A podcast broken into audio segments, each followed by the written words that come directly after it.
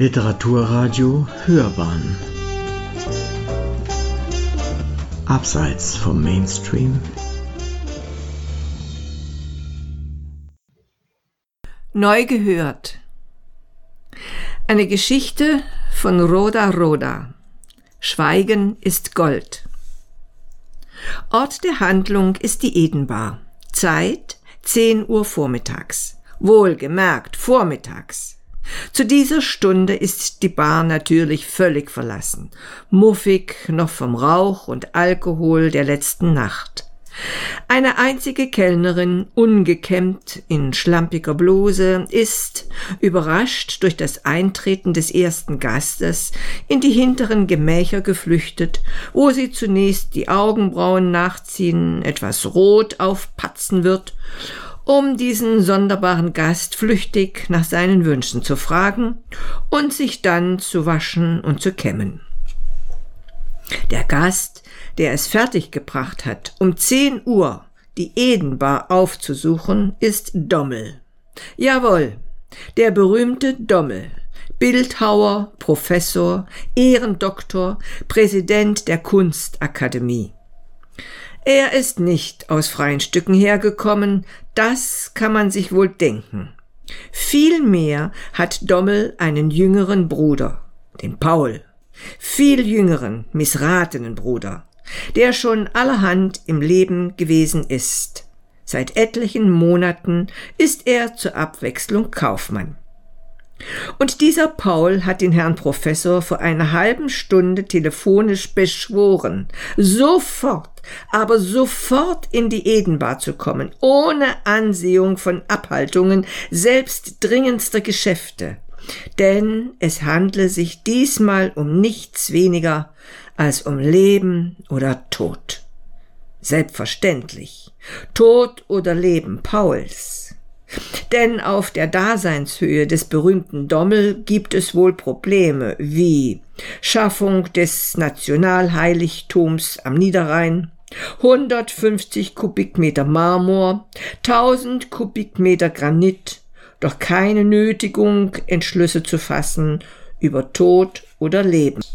Man lebt weiter, selbstverständlich, steigt von Stufe zu Stufe die Treppe des Ruhms hinan, sollte auch infolge von Befangenheit des Preisgerichtes bedauerlicherweise der Idiot Professor Lerchmeier in Berlin mit der Schaffung des Nationalheiligtums am Niederrhein 150 bzw. 1000 Kubikmeter betraut werden. Die deutsche Kunst steht am Scheideweg. Hi Dommel, hi Lerchmeier. In solch historischem Augenblick käme Herrn Professor Dommel ein Skandal, in den Paul etwa verwickelt ist, höchst ungelegen.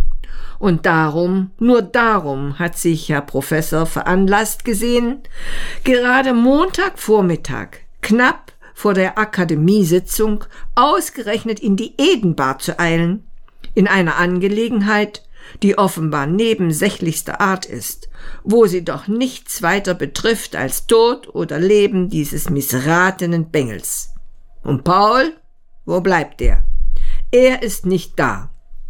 Ja, den Herrn Professor von der Akademiesitzung aufstören und selber wegbleiben, das sieht ihm ähnlich. Eine halbe Minute Wartens auf Paul bietet dem Herrn Professor Zeit, im Geist all die zahllosen ärgerlichen Fälle durchzugehen, in die Paul bisher ihn mit hineingezogen hat, und eine wahre Eselswut gegen Paul in sich zu sammeln. Plötzlich tritt Paul ein.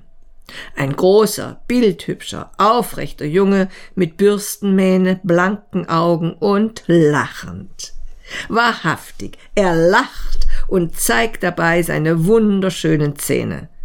Und wenn er schon lacht, hoffentlich vor Verlegenheit.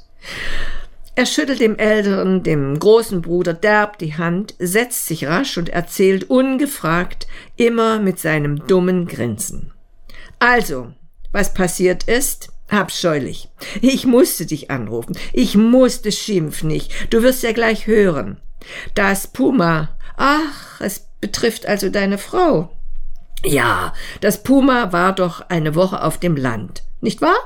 Du wirst es überflüssig finden, wie ich dich kenne, darum hatte ich dir auch vorher nichts gesagt. Bitte, es geht mich ja auch nichts an. Immerhin, wo du unlängst mit 200 Mark ausgewolfen hattest, aber immerhin. Das Puma hatte sich im Laden sehr angestrengt. Sie war schon ganz blass. Zur Sache bitte, wenn ich jetzt endlich bitte. Schön. Also, das Puma sollte einen Monat in Koche bleiben. So war's ausgemacht. Heute Morgen aus heiterem Himmel kommt sie zurück. Er verstummte. Das Lachen war erstorben. Und? fragte der Herr Professor.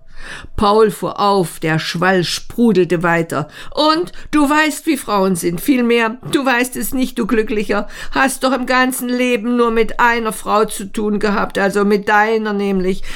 Das Puma fegt sofort durch die Wohnung, schlüffelt mein Bett ab, schnüffelt meine Kleider ab und im Badezimmer. Nun? Im Badezimmer findet sie eine Nadel, goldene Sicherheitsnadel. Dabei war die Nadel nicht einmal von Gold, wie sie später herausgestellt hat, nur vergoldet. Er schwieg wieder. Der Professor, äh, das irgendwie verstehe ich nicht. Paul, wie von einem Skorpion gebissen. Puma hatte es sofort verstanden.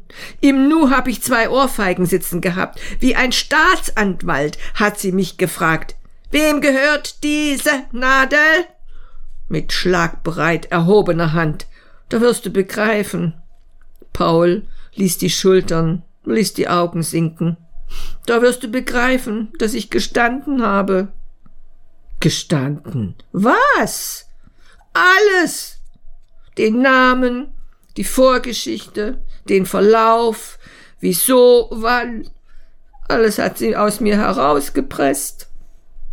Der große, lange Paul war zu einem Knäuel geworden. Ja, und dann?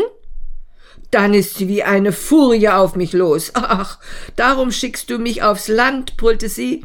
Aber ich werde es dieser Person eintränken und raste davon. Und? Was und? In derselben Sekunde kommt die alte Hausbesorgerin, die bei mir aufgeräumt hat, während das Puma auf dem Land war, und sagt, ach, entschuldigen Sie schon, Herr Dommel, dass ich Sie stör. Hab ich nicht vielleicht meine schöne Nadel dabei eine vergessen? Der Herr Professor verzieht langsam, ganz langsam, genießerisch den Mund, und dann prustet er triumphierend.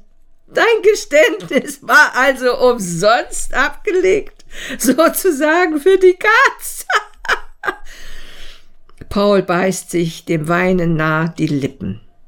Inwiefern umsonst, stöhnt er. Das Puma ist doch damit los. Und gerade jetzt, während wir hier sitzen, kennst du Pumas Temperament nicht. Gerade jetzt wird sie, äh, wird sie. Nun? Wird sie die weltgeschichtliche Szene machen, die die Türen und Schornsteine wackeln lassen. Paul saß ein Häufchen Asche. Paul, eine Szene wird das Puma machen? Wem? Ihr. Der anderen meinst du? Der Person? Das ist es ja. Eine furchtbar peinliche Szene für uns alle. Darum eben habe ich dich herbeigerufen, damit du nicht dabei bist wenn Puma die Szene macht. Ich dachte mir immer besser, hm, du erfährst von mir. Der Professor brauchte volle 30 Sekunden, dann hatte sich die Leitung geschlossen und er funkelte den Paul an. Ehe er aber den Mund aufkriegte, war das Puma eingetreten in die Edenbar.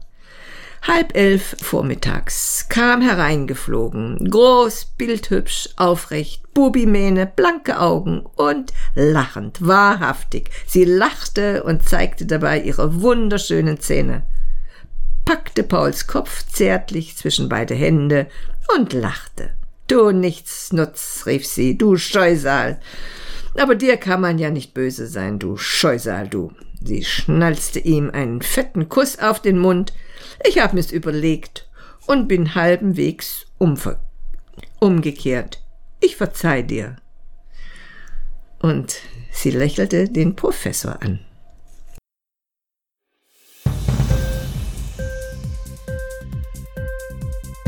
Hat dir die Sendung gefallen? Literatur pur, ja, das sind wir. Natürlich auch als Podcast. Hier kannst du unsere Podcasts hören. Anchor, Spotify, Apple Podcast, iTunes, Google Podcasts, radio.de und viele andere mehr.